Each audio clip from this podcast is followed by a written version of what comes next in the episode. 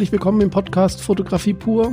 Ich bin Rüdiger Schestag und dies ist der Podcast für Fotografie, für die Gestaltung und für die Ausbildung in der Fotografie.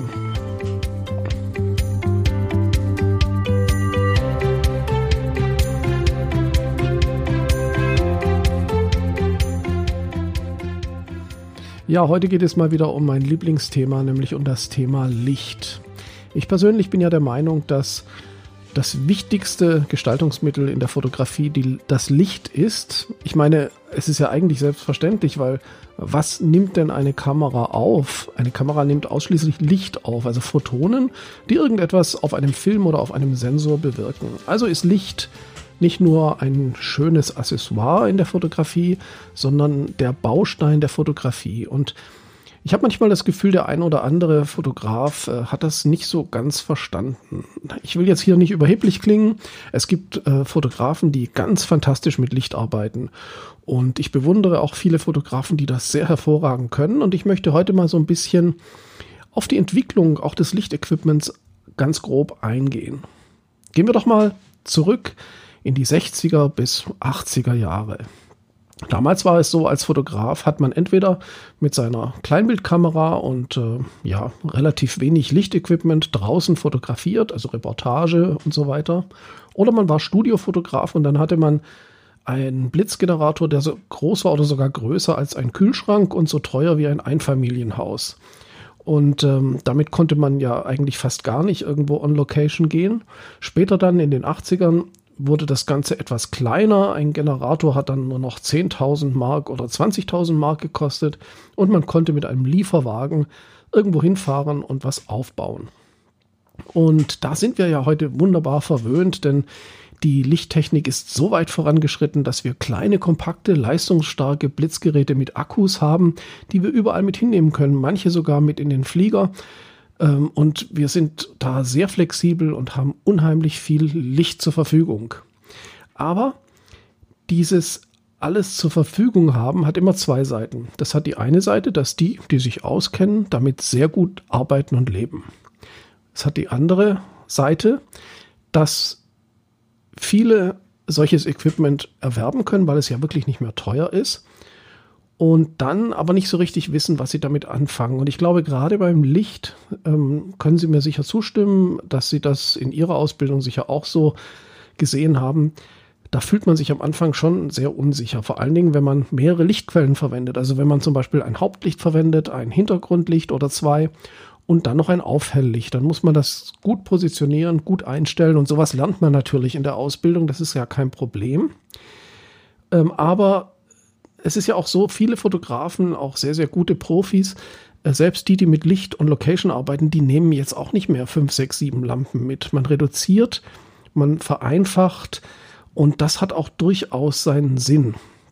Und auf diese Vereinfachung möchte ich rauskommen oder äh, möchte ich hinkommen und ich möchte auf die Situation mit einem einzigen Licht arbeiten, ein bisschen mehr eingehen. Also wir, wir reduzieren, wir modernisieren und wir gehen jetzt mal auf die Stufe, dass wir sagen, wir versuchen mit einer Lichtquelle unterwegs zu arbeiten. Also wenn wir zum Beispiel Schauspieler oder Business-Leute fotografieren oder vielleicht auch Hochzeitsfotos und wir haben nur eine Lampe dabei, dann könnte man sagen, ja, okay, eine Lampe ist ja viel einfacher als viele, da muss ich nicht so viel überlegen. Eigentlich ist das Gegenteil der Fall. Und äh, ja, da möchte ich jetzt heute mal so ein bisschen einsteigen in dieses Thema.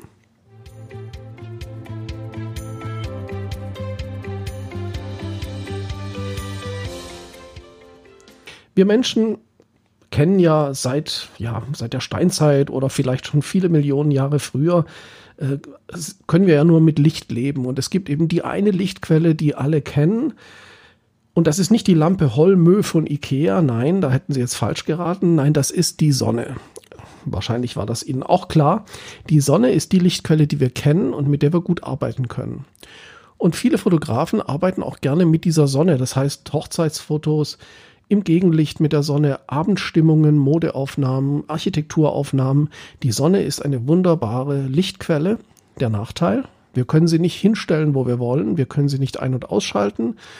Wir haben sie manchmal nicht, weil ähm, ja der Himmel bedeckt ist. Dann ist die Sonne zusammen mit den Wolken eine mega tolle Softbox und zwar eine, die tausende von Kilometern groß sein kann. Alles ganz toll, aber eben von uns nicht kontrollierbar. Und deswegen brauchen wir eben manchmal Licht oder auch wenn wir in Innenräumen fotografieren, müssen wir halt Licht mitbringen. Und warum ich jetzt so auf der Sonne rumgeritten bin, ist eigentlich ganz klar. Wir kennen und wir sehen unsere Welt eigentlich durch das Sonnenlicht. Und das ist für uns die natürliche Lichtquelle. Deswegen ist es nicht ausschließlich, aber zum Großteil für Fotografen durchaus angesagt, dieses Sonnenlicht durch die eigene Lichtsetzung ein bisschen zu imitieren, um natürlichen Look zu bekommen. Es ist natürlich klar, ähm, man kann auch mit 200 Lampen einen totalen Theaterlook hinbekommen und das ist auch okay. Es muss ja nicht immer Sonnenlicht sein, aber wir gehen ja jetzt, wir reduzieren jetzt auf eine Lichtquelle. Dann sagen wir, wenn wir eine Lichtquelle benutzen, dann arbeiten wir doch so ähnlich wie Sonnenlicht. Wir könnten zum Beispiel bei einem Musikerporträt äh, im Schatten eines Gebäudes oder irgendwo in der Natur, könnten wir ja, wenn die Sonne jetzt nicht die Hauptlichtquelle ist, könnten wir ja zum Beispiel einen Beauty Dish nehmen und könnten den als Hauptlichtquelle verwenden. Hier muss man auch unterscheiden, äh, wenn Sie das Licht, das Sie mitnehmen on Location, als Aufhelllicht verwenden und die Sonne als Hauptlicht, dann ist es nicht kompliziert. Dann muss man nur die Dosierung und die Position der Aufhelllampe kennen und dann ist es kein Problem. Wenn Sie aber das einzige Licht als Hauptlicht verwenden, dann gibt es eben mehrere Probleme. Zum einen, wie kriege ich es hin, dass es so wirkt wie Sonnenlicht? Zum zweiten, wie erkennt mein Modell, also die Person, die ich fotografiere, dass das mein Hauptlicht ist. Ich kann es ihr zwar sagen, aber die wird anders darauf reagieren. Warum? Die Sonne leuchtet ja immer. Das heißt, wenn ich jemanden in die Sonne stelle oder ins Abendlicht, dann reagiert die Person natürlich auf das Licht, schaut rein oder weg und da muss ich nicht viel erklären. Aber eine Lampe auf einem Stativ die irgendwo in der Pampa oder in einem Gebäude steht, die wird eben von der Person, die fotografiert wird, wenn es kein Profimodel ist, nicht so sehr als Hauptlichtquelle gesehen, weil die ja meistens nicht leuchtet. Und wenn, dann ist es eine LED-Funzel, die von der äh, von, von dem Blitzgerät ausgeht. Und wenn Sie jetzt nicht mit ganz starken LED-Lampen arbeiten, dann geht es natürlich, oder mit HMI-Lampen, äh, dann ist eben genau das Problem, Sie müssen irgendwie der Person klar machen, da kommt die Sonne her und da reagier mal drauf. Also man kann weggucken, hingucken, reingucken, äh, man kann es als Streiflicht, als Gegenlicht verwenden, alles okay. Aber es soll eben wie die Sonne wirken. Und dann braucht man höchstens noch ein bisschen einen Aufheller. Wir können uns solche einfachen Lichtsetzungen heutzutage leisten, weil die Digitalkameras auch sehr hohen Dynamikumfang haben. Früher, wenn man auf Film fotografiert hat äh, oder auf Großbild, brauchte man zum einen viel Energie, um die Filme richtig zu belichten, gerade bei Großbild zum Beispiel, äh, weil die Blenden auch sehr klein waren, auch die offenen. Und man brauchte eben auch immer Aufhellungen, weil der Film eben in den Schatten äh, nicht alles mitbekommen hat. Und deswegen musste immer der Kontrastumfang auch on Location reduziert werden. Deswegen brauchte man viel Licht und Aufhelllicht und Zusatzlicht. Und heute, wenn ich das ein bisschen geschickt mache mit einem Aufheller, dann kann ich mit der Digitalkamera wirklich mit einer Lichtquelle arbeiten. Und das ist ein verdammt starkes Licht, weil ähm, das ist so ein ganz wichtiger Satz, den ich auch in der Ausbildung in der X-Lab Akademie andauernd wiederhole. Ähm, wichtig ist, dass der Betrachter das Hauptlicht erkennt. Das heißt, wir brauchen ein Licht, das uns in der Geschichte des Bildes hindurchleitet. Also das ist das Licht, äh, das Hauptlicht, da scheint die Sonne oder da ist das Fenster, wo der hinschaut. Also alles, was wir erzählen wollen in dem Bild, muss vom Hauptlicht gesteuert werden. Das ist wie die Linie, die uns durch das Bild führt. Alle anderen Lichter, Aufhelllichter, Streiflichter, Hintergrundlichter müssen unauffälliger sein und dürfen nicht heller sein. In der Regel. Es gibt immer Ausnahmen natürlich. Es gibt für alles Ausnahmen, die auch gut sind. Aber in der Regel sollten alle anderen Lichtquellen schwächer sein, um das Hauptlicht nicht zu behindern. Das Schlimmste ist zwei Hauptlichter, eins links und eins rechts, gleich hell. Dann haben wir so eine Art Zangenlicht und äh, der Betrachter weiß gar nicht, wo das herkommt. Wenn ich jetzt eine Bühnensituation habe, wo jemand, wo ich einen, einen, einen Clown fotografiere, der so aussehen soll wie auf einer Bühne, dann passt das natürlich. Aber nicht bei einem Porträt von einem Schauspieler, einem Musiker, einem Tänzer, einem Business, äh, einer Businessperson. Äh, da sollte das Hauptlicht ein Licht sein, das auch dominant im Bild ist und die Geschichte wie einen Faden durch das Bild zieht. So würde ich das beschreiben. Das ist das eine, wenn ich mehrere Lichtquellen verwende. Aber wir reden ja jetzt auch von einer einzigen Lichtquelle. Und da wird es natürlich schwierig, weil diese Lichtquelle muss natürlich das Hauptlicht darstellen. Sie muss unter Umständen den Hintergrund mit beleuchten, wenn der dunkel ist. Und sie muss auch aufhellen. Und äh, das ist natürlich eine Sache, die ist nicht so einfach.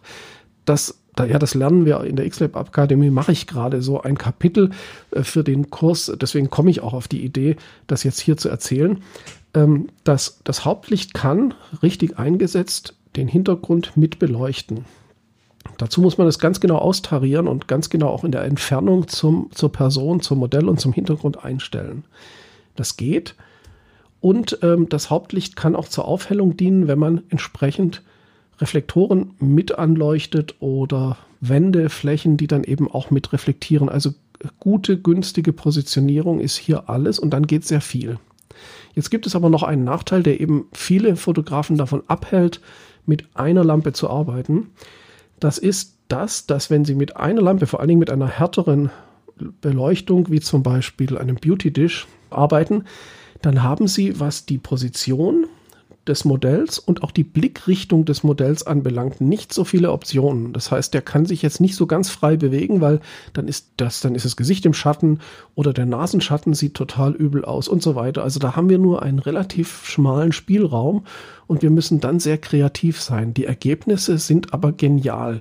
Falls äh, dieser Podcast das aktuelle Vorschaubild mit anzeigt, das ist ein Schwarz-Weiß-Bild, oder beziehungsweise weiß ich jetzt nicht, äh, ob ich ein Schwarz-Weiß-Bild hochlade. Das ist aber ein Bild mit einer einzigen Lichtquelle, sehr intensiv. Und da sieht man das auch sehr gut.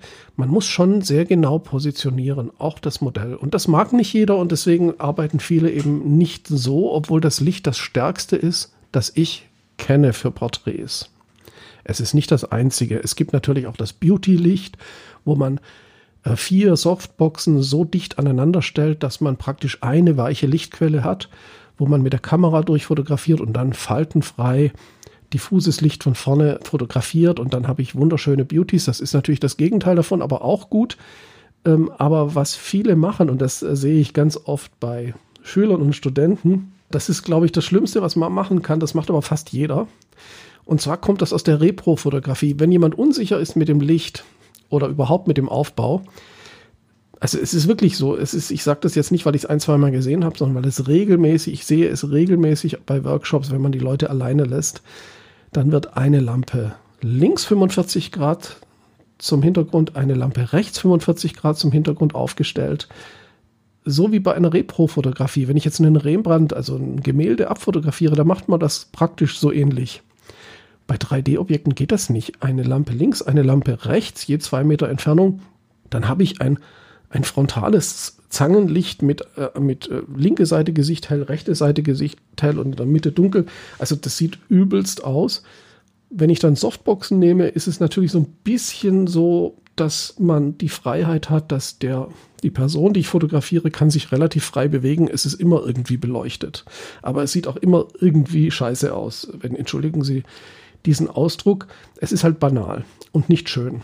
Aber jeder macht das so. Und ich verstehe es nicht, warum. Ja, ich verstehe es natürlich. Es ist, es ist irgendwie so naheliegend und so einfach, aber halt auch entsprechend eben, es sagt nichts. Es sagt überhaupt nichts aus. Also dieses links eine Softbox, rechts eine Softbox geht nur bei Beauty-Licht und dann schiebe ich die so weit zusammen, dass sie sich berühren und die Kamera zwischendurch fotografiert.